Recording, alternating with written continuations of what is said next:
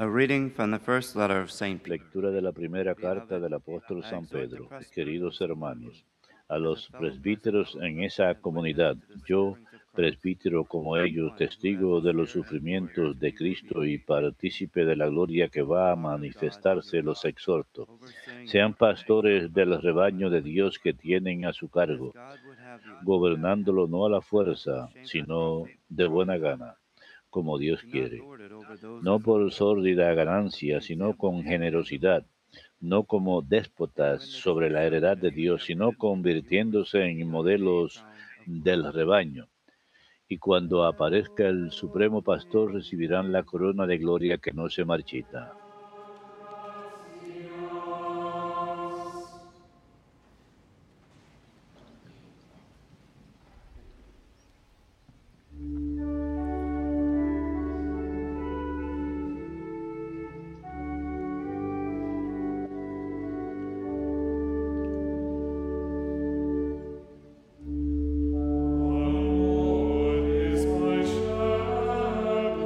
Señor es mi pastor, nada me falta.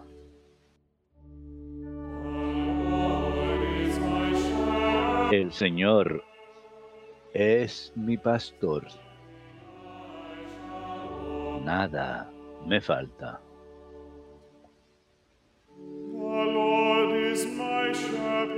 El Señor es mi pastor nada me falta. En verdes praderas me hace recostar, me conduce hacia fuentes tranquilas y repara mis fuerzas. Me guía por el sendero justo por el honor de su nombre. El Señor es mi pastor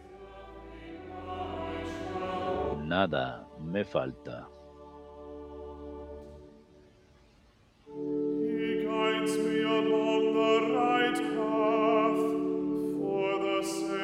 Me guía por el sendero justo, por el honor de su nombre. Aunque camine por cañadas oscuras, nada temo, porque tú vas conmigo tu vara y tu callado me sosiegan.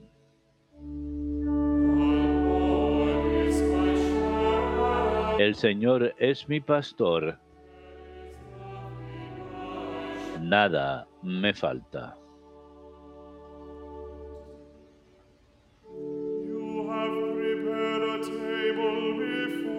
Preparas una mesa ante mí enfrente de mis enemigos.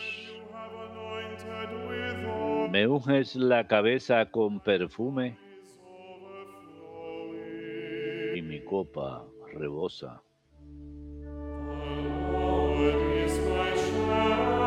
El Señor es mi pastor. Nada me falta.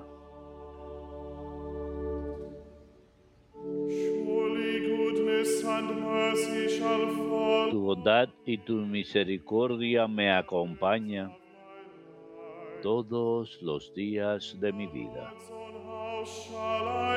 Y habitaré en la casa del Señor por años sin término.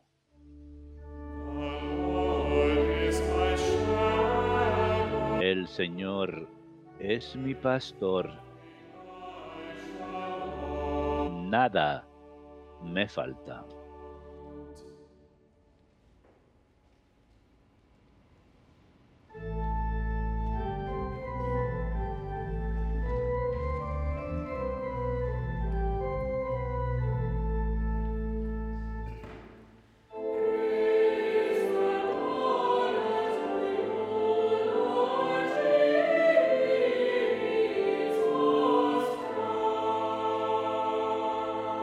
Alabanzas y honor a ti, Señor Jesucristo. Alabanzas y honor a ti, Señor Jesucristo.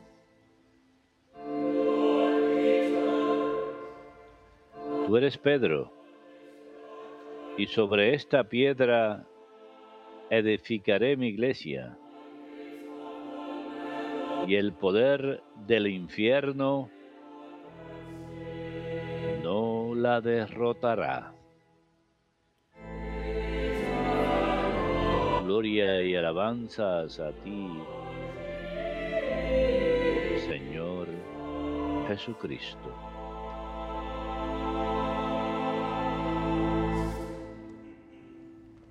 Dominus vobiscum.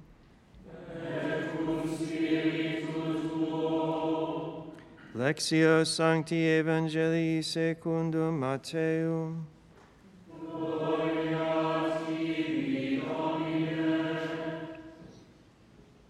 When Jesus went into the region En aquel tiempo, al llegar a la región de Cesarea de Filipo, Jesús preguntó a sus discípulos, ¿quién dice la gente que es el Hijo del Hombre? replied, "Some say John Ellos contestaron, uno- unos que Juan Bautista, otros que Elías, otros que Jeremías o uno de los profetas. to them, "But who do you Él les preguntó, am?" ¿y ustedes? ¿Quién dicen que soy yo? Simón "You are Pedro tomó la palabra y dijo, tú eres el living God." Mesías, el Hijo de Dios vivo. Jesús les "Blessed are respondió, you, Simon, "Dillos- son of Jonah, Dichoso tú, Simón, hijo de Jonás, porque eso no te lo ha revelado nadie de carne y hueso, sino mi Padre que está en el cielo. Y ahora te digo yo, tú eres Pedro, y sobre esta piedra edificaré mi iglesia, y el poder del infierno no la derrotará.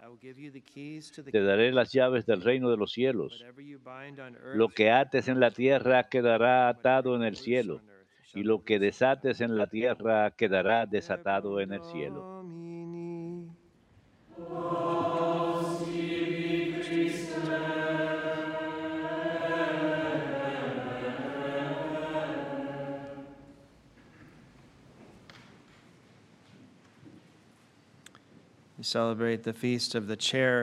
Celebramos la fiesta de la Cátedra de San Pedro. La cátedra se refiere a la autoridad que el Señor le da a San Pedro y todos sus sucesores, hasta el Papa actual, el Papa Francisco. El Señor dijo en el Evangelio de hoy que Él construiría su iglesia sobre San Pedro. Pedro, quien estaba muy consciente "Depart from de sus propias sinful man." debilidades, Él en ese momento del Evangelio recibe una revelación directa de nuestro Padre en el cielo. Él responde correctamente la pregunta acerca de la identidad de Cristo. Y no fue porque él fuese más talentoso intelectualmente o más santo que los demás. Dios lo eligió directamente. Dios Padre le reveló a él que. Cristo es el Mesías, el Hijo de Dios vivo. Así que él sabía por eso también que nuestra fe no está basada en opinión. Como el Señor dijo. ¿quién dicen que soy yo? Nuestra fe está basada en la revelación de Dios mismo. Y nuestra respuesta a esa revelación es la fe, dar nuestro consentimiento a lo que Dios ha revelado a nosotros. La respuesta de Pedro es a la pregunta del Señor es una, respuesta, una oración muy apropiada que nosotros podemos ofrecer durante la consagración. Tú eres el Mesías, el Hijo de Dios vivo. El Señor también nos revela en este relato de hoy que el poder del infierno no prevalecerá sobre la iglesia. La iglesia no será destruida, perdurará hasta el fin de los tiempos. Al mismo tiempo, la iglesia será perseguida, pero vencerá a través del poder de Cristo. La historia de la iglesia da testimonio de la verdad de estas palabras de Cristo, que el poder del infierno no prevalecerá sobre ella. Ha habido muchos ataques y persecu- persecuciones a lo largo de la historia, pero la iglesia aún sigue de pie. No debe pues sorprendernos cuando la iglesia parece verse vapuleada en el mar como una barca que está siendo vapuleada por las olas en una tormenta. Parece estar en peligro de zozobrar. Podemos esperar pruebas y sufrimientos, pero también podemos esperar que el Señor permanecerá con su esposa la iglesia. Él dijo, estaré con ustedes hasta el final de los tiempos. El Señor también dice en el Evangelio de hoy que dará a Pedro las llaves del reino. Le dijo a Pedro, todo lo que ates en la tierra quedará atado en el cielo, y todo lo que desates en la tierra quedará desatado en el cielo. Así pues, la Iglesia enseña claramente en el Catecismo lo que la Iglesia siempre ha creído y enseñado acerca de estas palabras que Cristo le dio a Pedro, dándole el poder de las llaves. El poder de las llaves se refiere a la autoridad de gobernar la casa de Dios, que es la Iglesia.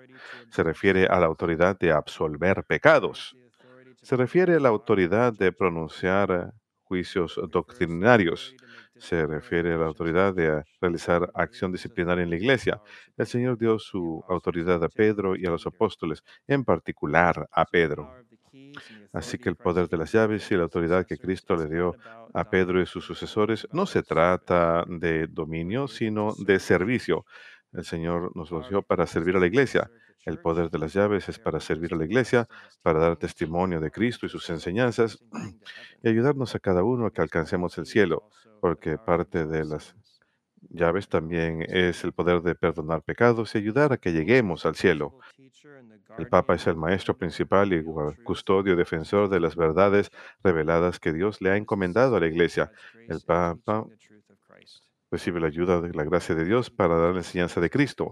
Y cuando enseña ex cátedra, que en latín significa desde la silla, desde su puesto, cuando el Papa enseña ex cátedra, ejerce el carisma de la Iglesia de infalibilidad. Está preservado de enseñar error con respecto a la fe y la moral. Cuando el Papa enseña ex cátedra y define una doctrina con respecto a la doctrina o la fe, el Espíritu Santo lo ayuda para salvaguardarlo del error y él ejerce esta infalibilidad cuando en virtud de su oficio como pastor supremo, no cuando está hablando como teólogo particular ni sus propias opiniones, sino cuando habla en virtud de su oficio como pastor supremo de la Iglesia y proclama un acto definitivo y una doctrina perteneciente a la doctrina o la fe o la moral, está hablando infaliblemente. Y esto va dirigido a la Iglesia Universal en pleno, no solamente a un pequeño segmento de la Iglesia en un área o país.